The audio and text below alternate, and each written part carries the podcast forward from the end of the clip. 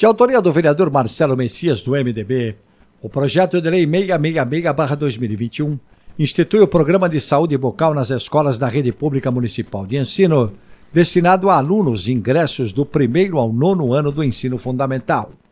O objetivo da proposta, que está em tramitação na Câmara Municipal de São Paulo, é reduzir o índice de problemas dentários da população paulistana, desenvolvendo o hábito de higienização bucal diária entre os alunos, ensinando a técnica correta de escovação e do uso regular do fio dental, como também com a aplicação tópica do flúor.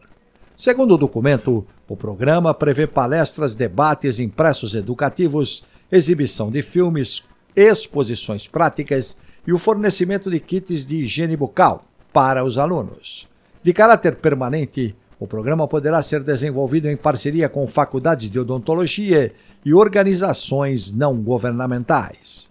A justificativa e os detalhes estão no portal da Câmara sãopaulo.sp.leg.br.